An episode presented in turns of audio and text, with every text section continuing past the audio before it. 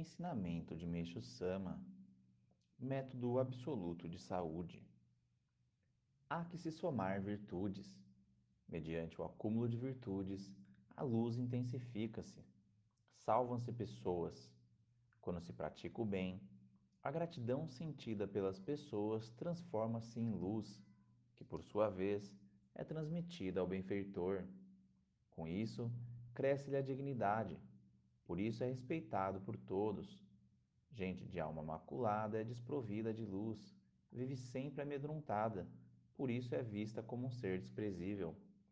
Para se somar virtudes, há que se servir a Deus, a sociedade, enfim, salvar indivíduos, uns após outros.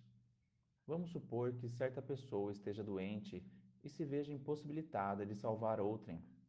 Mesmo estando enferma, há que procurar salvar, dar assistência, ou seja, falar às pessoas das coisas gratificantes de Deus, fazendo-as acreditar nele. Quando se está doente, há que se aconselhar as pessoas a ir receber tratamento divino.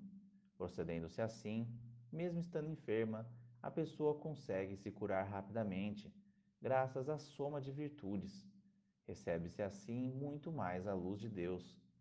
Encaminhar alguém e formar membros são serviços tremendos.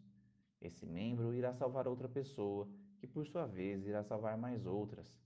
Dessa forma, haverá o aumento progressivo do número de fiéis, o que será magnífico. Em 15 de setembro de 1935, retirado do livro A Vida Eterna.